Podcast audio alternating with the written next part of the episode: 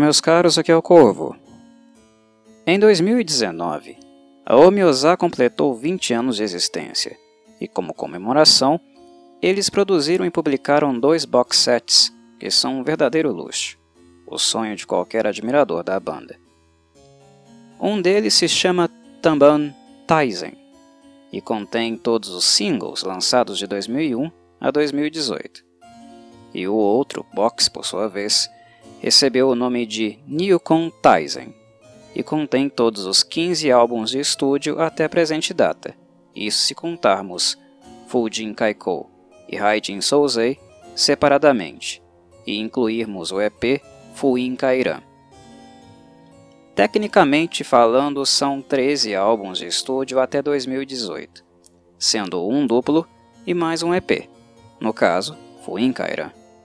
Ou seja, a história da banda está toda aqui, completinha, com os álbuns impecavelmente remasterizados e qualidade sonora invejável. Ouvir o trabalho final na qualidade Free Lossless Audio Codec, o famoso FLAC, sem qualquer perda de qualidade sonora, é a forma que mais recomendo a apreciação. É simplesmente incrível o que a Omiozá produziu para seus fãs sem falar em todas as artes, letras e até um book artístico que veio junto. Suntuoso. Dito isso, o box Newcon Tizen reservou mais uma pequena surpresinha. Um disco adicional, que justamente é o tema deste meu breve comentário. Este 16º disco, presente no box, a banda chamou de Heimei Tensei, o renascimento do alvorecer. O nome, como tudo que envolve o Miyazá, tem um significado particular. No canal, trago a vocês esporadicamente comentários sobre os yokai e tudo que envolve os mitos relativos a eles, incluindo aqueles que a banda retrata conceitualmente em seus álbuns. E aqueles que tiveram a oportunidade de ouvir os primeiros podcasts que fiz sobre o assunto devem se lembrar da qualidade fronteiriça que possuem os yokai. Mitologicamente, eles eram considerados criaturas de borda, cuja presença e essência estão parcialmente no mundo humano e parcialmente no além. Eles dizem respeito e representam elementos de ambas as realidades. Os antigos textos folclóricos, neste sentido, ponderavam sobre o momento do dia, do tráfego solar, onde o mundo humano e o mundo espiritual mais se aproximavam o que por consequência nos aproximava também dos yokai. Este momento ocorria justamente no pôr do sol, nos últimos feixes de luz deixados pela grande estrela de fogo e que antecipavam a vinda do grande manto negro da noite. Naquele espetáculo vermelho espalhado pelo céu, se iniciava também a hora dos yokai. Ou seja, quando a Omiosa decide nomear este pequeno álbum bônus como o renascimento do alvorecer, conceitualmente eles estão apontando para um fim de ciclo, um fechamento. Estão falando da aurora. O fim de um ciclo, mas também o início de outro, que repetirá o movimento do anterior. E é o que vemos acontecer efetivamente em Heimei Tensei que é um álbum de regravações, o primeiro que a Omiosa confeccionou em sua carreira. Como tudo que fazem, ele também serve como um conceito. Quando ouvimos este álbum, presenciamos a banda fechando um ciclo, voltando ao ponto de partida e pronta para iniciar mais um, assim como fazem os yokai, que nos visitam, se afastam, mas apenas para retornar a partir do próximo pôr do sol a banda retorna para onde começou, literalmente para fazer o que chamamos de ciclo completo. Levando-se em consideração os problemas de saúde que a vocalista Kuroneko tem enfrentado em tempos recentes, a banda ter adicionado o conceito de Heimei Tensei ao box soa até profético. Ele foi desenvolvido bem antes de Kuroneko apresentar problemas auditivos e começar a fazer tratamento para se recuperar. Algo que nenhum amante da banda gostaria que acontecesse é que Remei Tensei complete o ciclo e o feche efetivamente, em outras palavras, acabar por ser a última gravação da Omiosa depois de duas décadas de uma vida gloriosa e criativamente sem precedentes na música japonesa, em termos de riqueza, folclore e profunda dedicação ao estudo e representação artística dos yokai. O que desejamos é que Kuroneko se recupere e que a banda siga em frente, mas a profecia de Heimei Tensei não deixa de provocar aquele frio na espinha. O que é mais uma evidência do quanto a banda realmente é próxima do mundo yokai e como nós, apreciadores estudiosos de sua obra, também somos profundamente afetados por ela. Heimei Tensei é um disco de pouco mais de 55 minutos, contendo 10 faixas regravadas, algo dentro dos padrões da Miosa. Mas tais faixas receberam uma roupagem completamente moderna, de última geração, e que, obviamente, desfrutam de uma tecnologia sonora que não existia há duas décadas. O círculo se fecha para recomeçar novamente, mas de forma bem mais poderosa que a exibida anteriormente. Esta é a mensagem. Pessoalmente, eu nunca dou muita bola para álbuns de regravações porque raramente eles possuem, primeiro, um sentido para existir além do financeiro, e segundo, dificilmente superam em termos de força, expressividade e paixão as interpretações originais. Mas além de já ter deixado bastante claro como Heimei Tensei possui um sentido para estar neste box, dele ter conceito, afirmo que as faixas estão com uma qualidade tão grande que chegam até mesmo a nos inspirar. É verdadeiramente lindo perceber como os membros da Omiosa amam profundamente o que fazem, o orgulho que têm em relação ao seu legado e como continuam se expressando de maneira apaixonada, mesmo tendo tocado as músicas aqui presentes por tantas vezes e por tantos anos. Diferente da maioria das bandas longevas, não tem ninguém aqui arrastando correntes, apático e lamentando ter que tocar músicas X ou Y mais uma vez eles ainda conseguem sentir essas músicas e se entusiasmar com elas. Podemos ouvir e sentir isso perfeitamente em cada faixa regravada. De certo modo, talvez seja isso o maior tesouro que conseguimos adquirir quando fazemos um estudo aprofundado, meticuloso e apaixonado das nossas próprias raízes culturais. Descobrimos como elementos do passado ainda existem e pulsam dentro de nós, como eles ainda fazem parte de nossa identidade.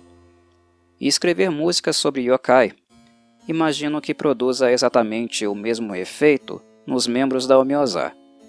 É aquele entusiasmo do antropólogo que, ao descobrir o universo do outro, do diferente e desconhecido, também descobre um pouquinho mais em relação a si mesmo. Acompanhar este fenômeno musicalmente é sempre algo muito lindo e o motivo que sempre fez da Omiosa a minha banda favorita de todo o Japão. Quando falamos deles, sempre extrapolamos o campo da teoria musical e colocamos os pés na história, no folclore, na mitologia e até mesmo na sociologia. É apaixonante, fascinante e o fato dos musicistas continuarem tão apaixonados nos motiva também a permanecer fielmente com eles seguindo-os em sua trajetória. Nas dez faixas gravadas, o primeiro álbum, Kikoku Tensho, foi premiado com três. São elas Yaku no Oni Kayoru Oiku, Onikiri Rinpocho e Omyoji. Omyoji, em especial, é o meu destaque entre as três. Para uma faixa que já era longa e épica, a qualidade dela aqui completamente limpa, cristalina e bem distribuída na mesa de som, é fascinante. Fascinante, meus caros. Abi Seimei continua mais vivo do que nunca nesta linda composição, que mistura power metal com elementos de música tradicional japonesa. Mas prossigamos. O segundo álbum, Yaki Yoran, nos brinda com mais quatro. São elas a magnífica e explosiva wo Karomono, a linda balada da Jorogumo, de nome Ouka no Kotowari, Tenkyo in Kuruito Kurua e Nurikabe, estridente, sólida como rocha, assim como o yokai que homenageia.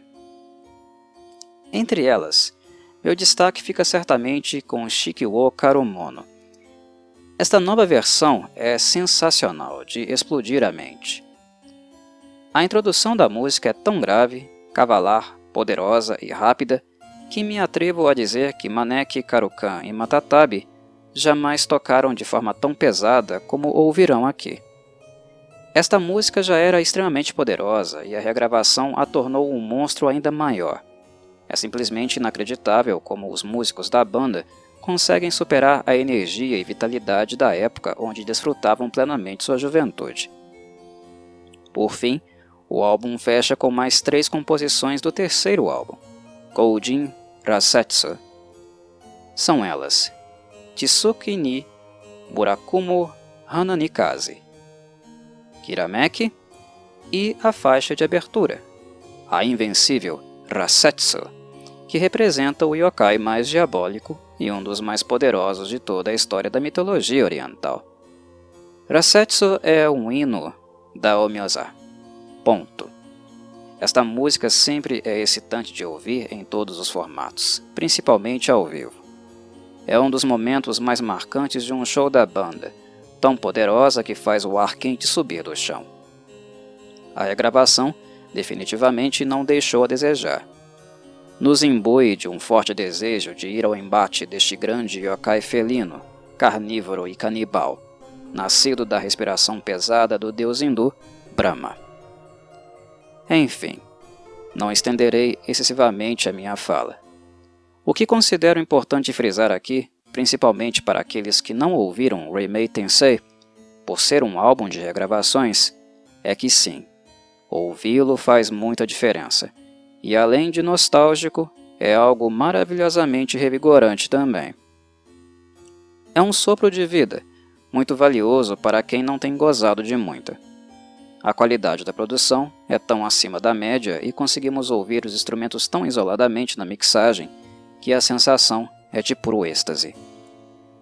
As guitarras de Manek e Karukan estão altas e poderosas como nunca, mas elas se impõem como a Fênix e o Dragão sem impedir que possamos ouvir as cavalgadas metálicas e estridentes do baixo de Matatabe.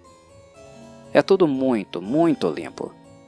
Kuroneko está cantando com a mesma força que tinha quando era uma jovem adulta, mas também com a maturidade que 20 anos de experiência proporcionaram a ela. Kuroneko tem total controle do seu aparelho vocal, conhece-o muito bem e utiliza-o com bastante discernimento. O único ponto que talvez seja baixo para alguns ouvintes é o fato de ser Makoto, e não Tora, o baterista original da banda, quem está interpretando as composições. O estilo de ambos é muito diferente, e o que fazia de Tora um elemento único, rico nas antigas composições, era o seu automaticamente reconhecível groove. Tora era extremamente dinâmico e musical, acrescentava muito sem precisar fazer grandes esforços ou chamar demasiadamente a atenção. Já Makoto é bem mais técnico, focado em precisão e mais metálico do que Tora costumava ser. Abordagem completamente diferente. Pessoalmente, eu ainda prefiro o estilo de Tora, mas o que não diminui em nada a maneira competente, dedicada e atenciosa como Makoto trabalha com estas canções. Ele respeita muito o legado de Tora, o que ele fez como músico para o Miyazaki, o que faz de Makoto um baterista digno de respeito também. É isso, meus caros.